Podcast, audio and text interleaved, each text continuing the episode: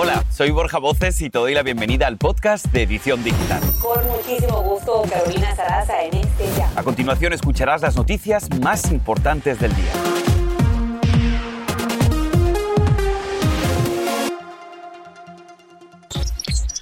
Potencial desastre ecológico en California. Se derraman unos 3.000 barriles de petróleo frente al condado Orange. Buzos intentan determinar dónde está la filtración y qué la originó. Estamos en vivo. Facebook da prioridad a sus ganancias por encima de la seguridad de sus usuarios. Es la incendiaria denuncia de una ex empleada de la compañía. Facebook se defiende. Te contamos todo lo que debes saber. Así comenzamos.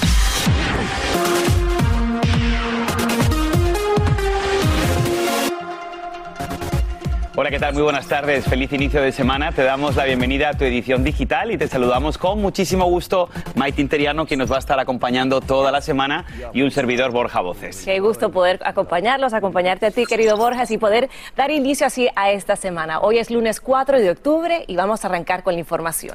Adelante, pues venga, comenzamos con el potencial desastre ecológico que enfrenta a esta hora California. Esto es lo que debes saber. Miren, las imágenes son impresionantes y también muy preocupantes. Muestran el derrame de unos 3.000 barriles de petróleo, al menos 126.000 galones de crudo de postproducción frente al condado Orange, en la costa del sur de California. Un oleoducto de donde se cree se produjo el derrame obligó al cierre de millas de playa. Un equipo de buzos trata de determinar el punto exacto de la filtración y las causas que lo originaron.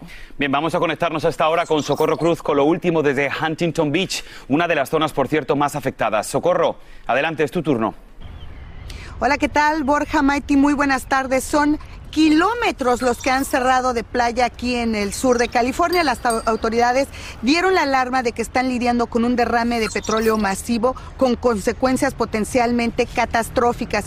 Y es que, como lo decían, una fuga de petróleo crudo ha puesto en jaque a las autoridades locales, estatales y federales. El derrame se anunció el sábado por la mañana y desde entonces buzos se han sumergido para revisar las 17 millas del oleoducto que está conectado a la plataforma forma petrolera Eli a 13 millas mar adentro con una refinería local aquí en Huntington Beach. Todavía no han encontrado dónde se encuentra la fractura, pero Amplify Energy, dueña del oleoducto, ha asegurado que ya repararon parte del conducto, pero la filtración del crudo no se ha detenido por completo y por supuesto esto representa una tragedia para el ambiente. Lamentablemente ya se han encontrado aves y peces muertos a causa del petróleo. Están en peligro. Sí, compañeros, decenas de especies marinas e inclusive, bueno, las autoridades de salud hacen advertencia para los humanos, sobre todo para aquellos que padecen de enfermedades respiratorias. Los químicos del crudo se evaporan y se mezclan con el aire, lo que puede provocar irritación en los ojos, nariz, garganta e inclusive hasta vómito. Sí les digo que el olor a combustible es fuerte en este momento aquí. Bueno, ¿hasta cuándo permanecerán las playas cerradas y continuarán las operaciones de limpieza? No no se sabe. Esto es lo que tenemos por el momento. Soy Socorro Cruz. Vuelvo con ustedes al estudio. Muchísimas gracias, Socorro Cruz, por este informe y por supuesto vamos a estar muy al pendiente. Pero también para conocer más del impacto de este desastre de la vida marina y terrestre, nos vamos a conectar con Albert Martínez, nuestro jefe de meteorología, que nos tiene todos los detalles. Adelante, Albert. Pues Maiti y Borja, vamos a echar un vistazo a la costa de California. Fijaros, 23 eh, estaciones petrolíferas en tan solo esa región entre San Diego y Los Ángeles. La que nos interesa está cerca de Long Beach, a unas, a unas 9 millas de la costa, y tiene un oleoducto debajo del agua que conecta con la costa. ¿Y por qué hay tantas estaciones allí, tantas plataformas? Porque debajo de esa agua tenemos muchas eh, bolsas de petróleo y de gas natural que se extraen. Ahora se han escapado 144 4.000 galones que han hecho una mancha de más de 14 millas cuadradas. Eso es una barbaridad, es un desastre ecológico enorme. Y vamos a ver cómo ha podido ocurrir esto. Fijaros, acá tenemos el perfil de la costa de California. Tenemos esa bolsa de petróleo debajo de la superficie oceánica. Acá tenemos la estación, en este caso la plataforma, y la costa. Fijaros, tenemos esa tubería justo debajo que se ha roto. al romperse ha empezado a expulsar hacia el agua ese crudo que se diluye poco porque tiene una densidad mucho más grande, es grasa. Pensad que eso viene de los antiguos dinosaurios y ha formado esa mancha. ¿Qué ocurre ahora? Pues tres cosas. Por un lado, ese crudo diluido en el agua hace que los peces se lo coman y puedan morir intoxicados. Pero además es oscuro y hace que suba la temperatura del agua, de modo que muchos animales se pueden estresar y también mueren debido al la falta de oxígeno, ya que impide que éste llegue. Y otra cosa importante, esos gases que pueden emanar y que pueden ser peligrosos, por ejemplo, para los delfines, las tortugas y los humanos que pueden estar, o los pájaros, cerca de la costa. Así que ya lo ves, una situación realmente peligrosa y en concreto para esa área donde tenemos animales como el rascón de Ridgway o el charrán chico que solo se encuentran en esa área, o grandes mamíferos como la ballena jorobada o incluso la tortuga, en este caso verde, que pueden también verse perjudicados, en este caso, por ese crudo que está llegando a la costa, Borja y Maití, que tardará semanas, incluso meses, a poderse quitar. Increíble, cómo estamos nosotros mismos destruyendo la madre naturaleza. Gracias, Albert, por siempre ponernos el panorama completo y traernos toda la información como se necesita saber. Un placer. Muchísimas gracias, Albert. Este es el podcast de Edición Digital, con noticias sobre política, inmigración, dinero, salud y mucho más. Vamos a cambiar de información y en una noticia que hemos seguido muy de cerca aquí en la edición digital, los familiares de Mía Marcano reclaman justicia y señalan al complejo de apartamentos donde presuntamente la asesinaron. A poco más de una semana, el cuerpo que sería de Marcano fue encontrado en el área Timbers Ken, en el condado Orange, en Orlando, y un bolso con la identificación de ella también estaba cerca. La familia sí ha sido ya notificada, pero aún están esperando el informe forense. Ahora bien, las autoridades aseguran que el único sospechoso sigue siendo Armando Caballero. Él estuvo cerca de los apartamentos durante unos 20 minutos la noche en que se denunció la desaparición de Marcano. Era un trabajador de mantenimiento y como bien te hemos contado aquí, él tenía una llave maestra que le daba acceso al apartamento de Marcano al que entró sin su permiso. Después se suicidó. Estaremos pendientes.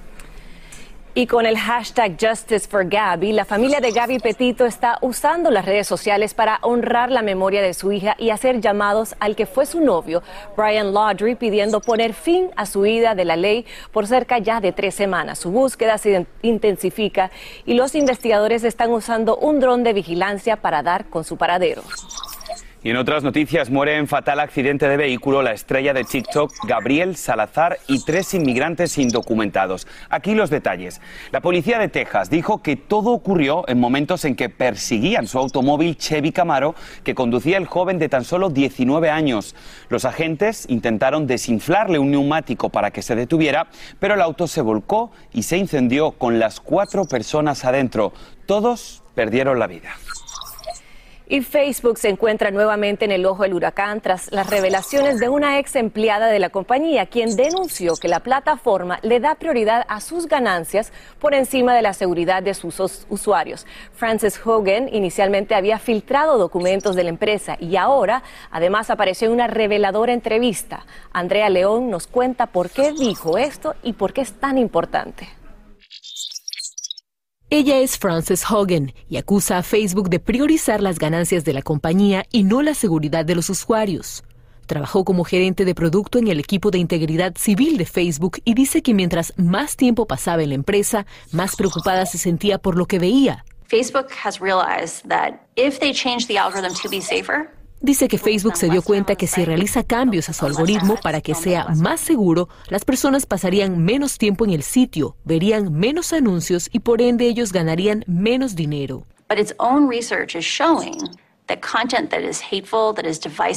Pero asegura que sus propios estudios les han mostrado que el contenido negativo y de odio genera mayor interacción y que es más fácil inspirar a la gente a la ira que a otras emociones. Ese contenido incluye noticias falsas y mensajes divisivos. Por eso Hogan dice que la versión de Facebook que existe hoy en día está destrozando sociedades y causando violencia étnica alrededor del mundo. En diciembre de 2020, Facebook tomó la decisión de disolver a su equipo de integridad civil. Este era precisamente el departamento responsable de frenar la desinformación en la plataforma. Hogan decidió renunciar en abril del 2021 y pedir ayuda para denunciar lo que había visto. Asegura que su intención es que la compañía haga los cambios necesarios y mejore. Pero Facebook también es dueña de Instagram y según los documentos filtrados por Hogan, la compañía sabe que el 17% de las niñas asegura que el contenido de esa red social empeora sus desórdenes alimenticios y que el 13.5% asegura que ver Instagram empeora sus ideas de suicidio. Edición Digital contactó a Facebook sobre esta denuncia y esta fue la respuesta de la compañía. Todos los días nuestros equipos tienen que equilibrar el proteger la capacidad de miles de millones de personas de expresarse abiertamente con la necesidad de mantener nuestra plataforma segura y en un lugar positivo. Además, agregan que hemos invertido extensamente en personas y tecnología para mantener nuestra plataforma segura y hemos hecho prioridad la lucha contra la desinformación y el dar informaciones confiables. Seguiremos muy de cerca esta noticia, chicos, y tú, por supuesto, Borja, tienes más información. Excelente información, Andrea. Muchísimas gracias por tu reporte. Y tras más de 18 meses, los jueces de la Corte Suprema se reúnen hoy en persona para dar inicio a un nuevo periodo de sesiones con temas importantes como el aborto, una ley que entró en vigor y ha generado polémica en Texas, el uso de armas y la libertad religiosa. El único que no estará presente es el juez Brett Kavanaugh, quien dio positivo a COVID y está en cuarentena. Bien, pues se acercan las Navidades y los CDC han publicado ya una guía con recomendaciones para poder celebrar las fiestas en esta temporada navideña. Que no se te escape esta información.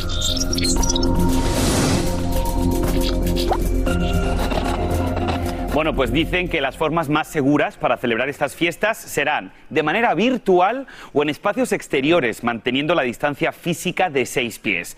También los CDC están recomendando usar un ventilador de ventana para hacer circular el aire en los espacios que sean cerrados. Además, ellos dicen que hay que tener las puertas y las ventanas abiertas. Y por supuesto, ya sabemos, insisten en que la mejor solución es vacunarse, seguir usando máscara y atención, porque a los no vacunados siguen diciendo que eviten cualquier tipo de desplazamiento y viaje. ¿Lo harán? Y ahora regresamos con el podcast de Edición Digital con las principales noticias del día.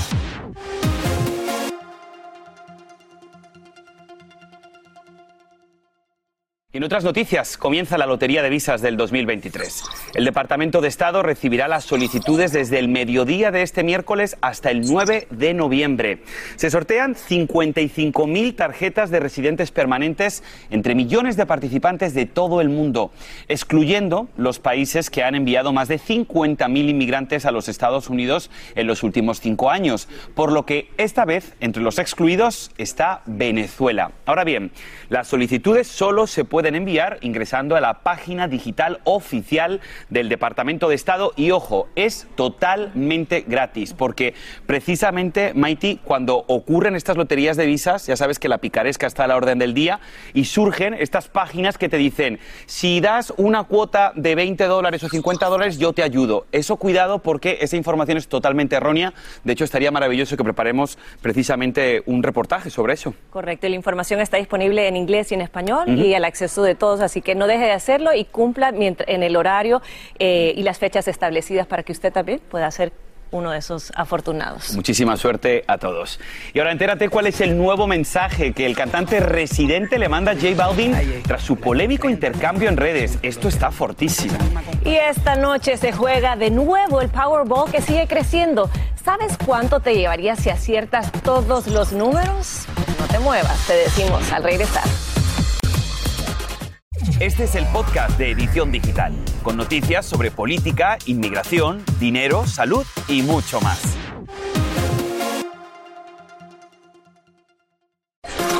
Seguimos arrancando la semana en tu edición digital y vamos a una de las polémicas más fuertes que se han visto en redes en los últimos años. En las últimas horas el cantante residente le envió otro mensaje a J Balvin tras este polémico intercambio que protagonizaron en los últimos días. En este caso, residente se dirige al reggaetonero a través de las redes y recalca a Balvin que el dinero sí, que es importante, pero que no lo es todo. También existe la honestidad y la lealtad. Residente continuó su descarga tras el boicot de Balvin contra los Latin Grammy. Una controversia que parece no terminar, pero lo que sí está seguro es que el Latin Grammy se va a transmitir por Univisión este próximo 18 de, de, noviembre y nosotros, por supuesto, vamos a estar ahí para traerles toda la información. Claro que sí, pero ya esto se está poniendo feo, ya incluso están hablando de los padres, están metiendo a familiares en medio. Vive y deja vivir, ¿no? Ese sería el mejor lema. Creo que según Residente hubo una conversación de caballeros por teléfono, habían pedido no hablar sobre el tema y le molestó un poquito que J Balvin se estaba aprovechando, vendiendo mercancía ahora con el famoso hot dog. Así que por eso este mensaje. Pero Esperemos que ahí se quede. Pero lo que está clarísimo es que los Latin Grammy este año van a estar buenísimos. 18 de noviembre, usted y yo tenemos una cita. Exacto.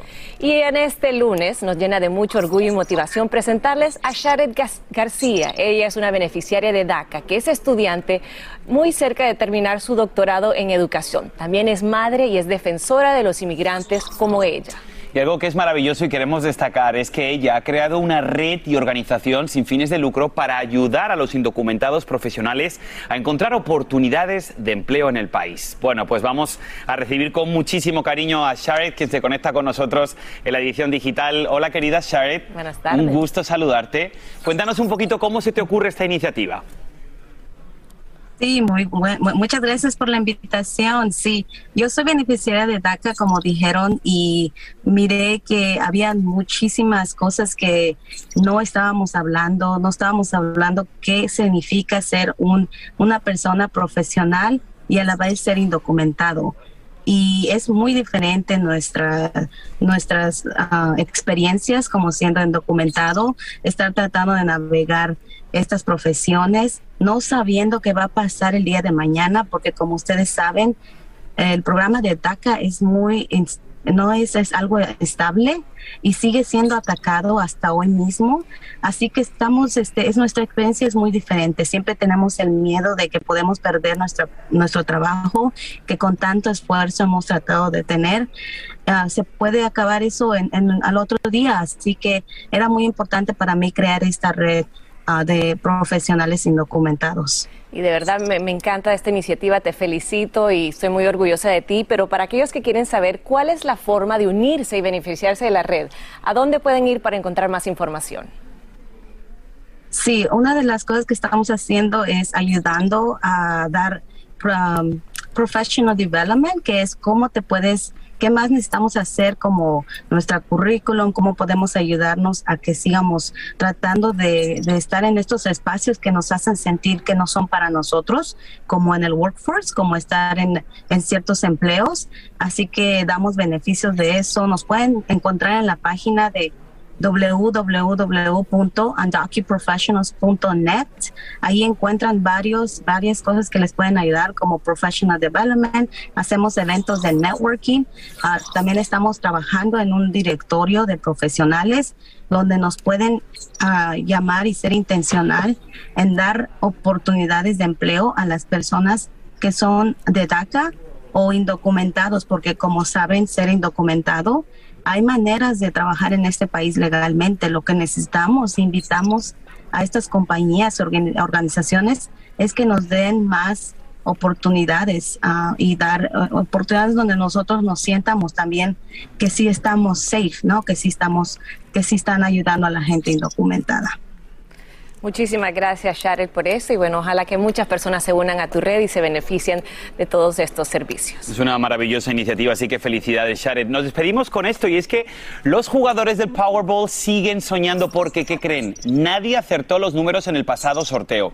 Así que el premio mayor también sigue creciendo por minutos y el acumulado ya superó los 670 millones y se juega de nuevo esta noche. A ver, la posibilidad de acertar está entre 292 2 millones, pero si lo logras y quieres recibir el premio en efectivo, la cantidad que vas a recibir después de pagar todos los impuestos sería nada más y nada menos que 475 millones de dólares.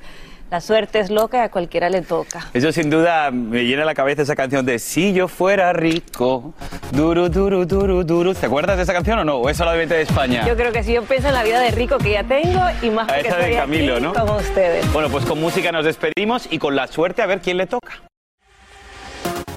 Y así termina el episodio de hoy del podcast de Edición Digital. Síguenos en las redes sociales de Noticiero Univisión Edición Digital y déjanos tus comentarios. Como siempre, muchas gracias por escucharnos.